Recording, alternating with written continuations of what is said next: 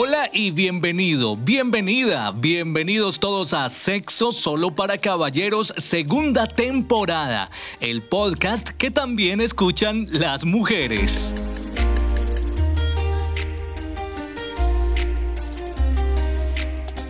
Hoy en nuestro capítulo número uno de temporada hablaremos acerca de la odaxelagnia. ¿Sabes qué es odaxelagnia? Pues bien, quédate hasta el final y entérate de qué se trata.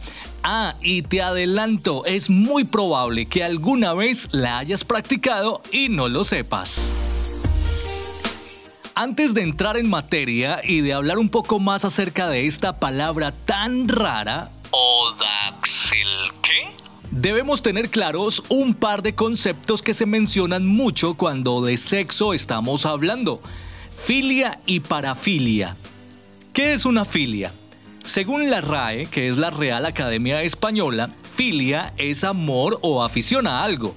De ahí viene, por ejemplo, la expresión amor filial que usamos cuando queremos hablar del amor que sentimos por nuestros padres, hermanos o abuelos o también por nuestros hijos.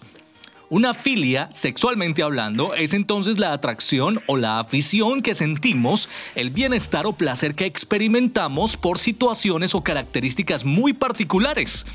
Entre las más populares se encuentran la alveofilia, que es la atracción por tener relaciones sexuales en una bañera. Sí, a mí también me sorprendió que así se llamara. Y sí, también he sentido alveofilia. ¿Quién no? Es que es delicioso, definitivamente.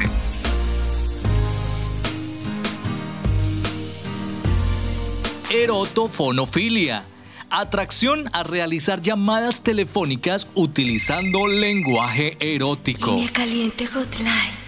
69 69 Eso, la popular hotline o llamada caliente Cuidado, porque lo que sí te deja frío es la cuenta del teléfono cuando llega la factura.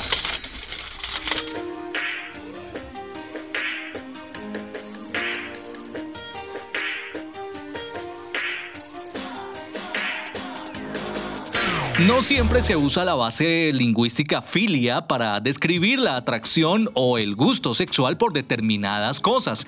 Por ejemplo, cuando decimos acomoclitismo nos referimos a la excitación por los genitales depilados. Hay algunas filias bastante raras también, como por ejemplo la tafefilia, que es la excitación proveniente de ser enterrado vivo. Hágame el favor. No, gracias, deje así electrofilia o electrocutofilia, atracción por los choques eléctricos. Y la emetofilia, atracción por el acto de vomitar. Bien, ahora sí estamos preparados para saber qué es la odaxelagnia y por qué digo que muchos la hemos practicado sin saber que se trata de una filia. La odaxelagnia es el placer que sentimos cuando nos muerden o cuando mordemos a alguien.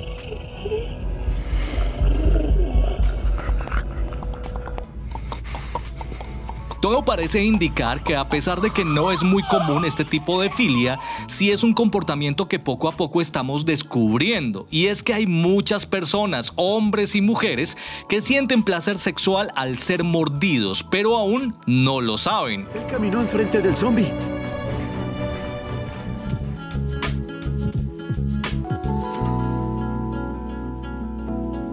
Si a estas alturas ya te picó la curiosidad, pues bueno, la próxima vez que estés con tu pareja puedes ir explorando de una manera muy sutil en esta práctica y de este modo enterarte de si tú o tu pareja hacen parte de ese hasta ahora selecto grupo de los que disfrutan de la odaxelagnia. Pero cuidado, no se trata de que vayas cual perro salvaje o lobo hambriento a echarle literalmente la muela a tu pareja de manera indiscriminada hasta el punto de que te ganes una denuncia por canibalismo o algo parecido. No.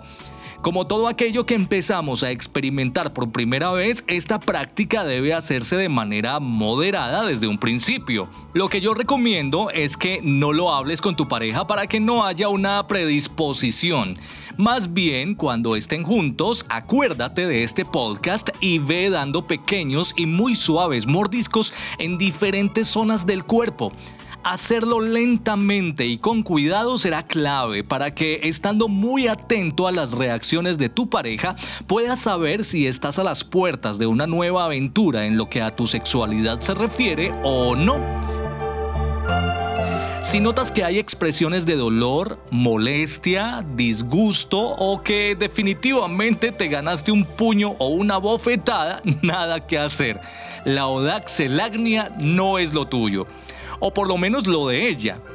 Pero si por el contrario notas que mientras lo haces su respiración se agita más, se dibujan algunas sonrisas en su rostro, cierra los ojos y se deja llevar, aprieta los labios, escuchas uno que otro gemido o sientes un apretón de manos de esos que indiscutiblemente son de placer, felicidades, estás desbloqueando un nuevo nivel en lo que a placer sexual se refiere. En este punto es también importante que sepamos un poco acerca del concepto parafilia. Y es que mientras la filia es la afición o el gusto por algo que puede llegar a ser solo un ingrediente más de nuestras prácticas habituales para obtener placer e incluso ser opcional, la parafilia denota obsesión por el objeto o característica que nos atrae llegando al punto de depender solo de ello para la obtención del placer o para llegar al orgasmo, dejando de lado cualquier otra práctica habitual asociada a la relación sexual.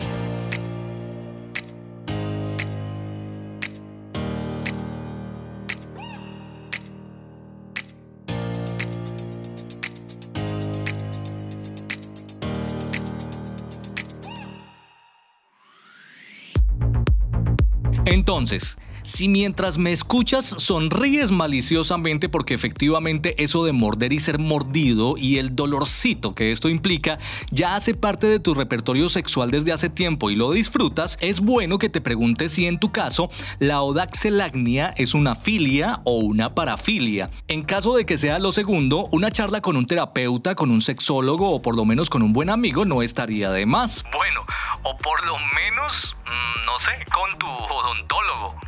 Ojo, es muy importante que la práctica de esta actividad en particular sea de manera consensuada, sobre todo si tenemos en cuenta que estamos causando dolor, así sea leve en la otra persona. Es por ello que, como te decía al principio, es importante que sepas leer muy bien sus reacciones a los estímulos y las diferentes presiones que ejerces con tus dientes. Además, puede darse el caso de que mientras en unas zonas de su cuerpo no le guste ser mordida, en otras sí, o que mientras muerdes duro en determinada área y esto le cause placer, en otra parte de su anatomía no puedas morder tan duro porque la lastimas, pero sí puedas morder de manera más delicada. Las posibilidades y las combinaciones son muchas, pero bien vale la pena hacer la tarea completa si lo que quieres es dejarla o dejarlas satisfechas y ser todo un maestro del orgasmo. Un maestro del orgasmo. En la comunicación está la clave del asunto. Afuera de la alcoba y en otro contexto ya pueden hablar un poco más del tema y compartir impresiones al respecto para, de ese modo, acordar o no integrar esta práctica a sus relaciones.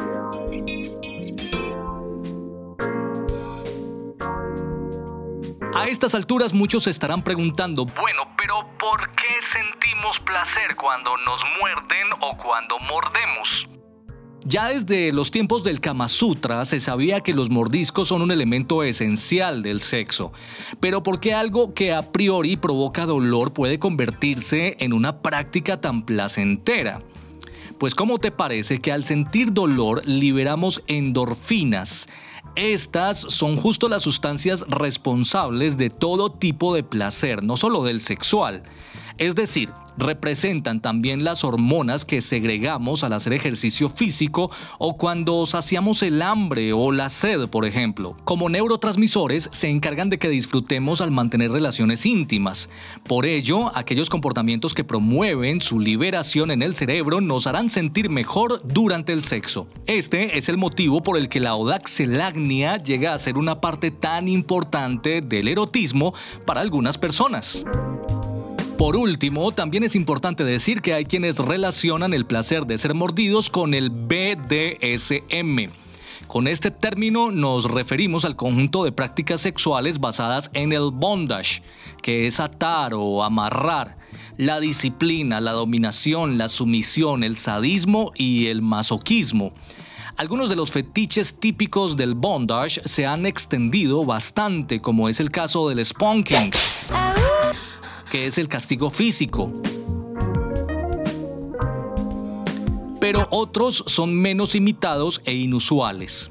En este sentido, tal vez nos preguntemos si la Odaxelagnia podría considerarse como un juego más dentro del bondage. Los miembros de esta comunidad rechazan dicha idea el bondage tiene más que ver con el tipo de relación que se establece entre las personas que con una atracción sexual determinada, dicen los entendidos en el tema.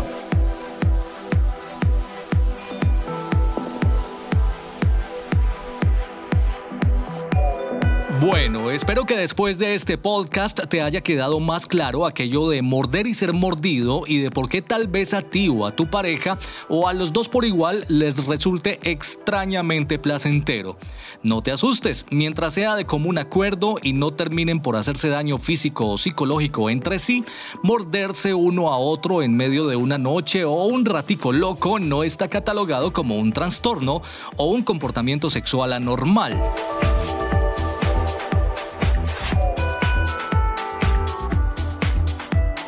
Caballero, mi objetivo en este 2021 con este podcast es que tú te vuelvas un maestro del orgasmo. Oh, Así que espera atento la próxima entrega para que tomes nota y si no te aguantas al próximo episodio para saber más, pregúntame con confianza y con toda la discreción del caso te ayudaré a resolver tus dudas. El enlace de contacto te queda en la descripción de este episodio. Ahí también te dejo la ruta para que me patrocines, si estás en capacidad de hacerlo y consideras que este contenido es valioso. El podcast lo hago de manera totalmente independiente y sin ningún aporte o patrocinio económico por ahora. Ah, y a ustedes. sí, ustedes, chicas que están calladitas escuchando mientras sonríen con picardía, siempre bienvenidas también. Obviamente también pueden preguntar lo que quieran pasó el episodio 1 de la segunda temporada de Sexo Solo para Caballeros, el podcast que también escuchan las mujeres. Bendiciones y feliz año 2021. Chao.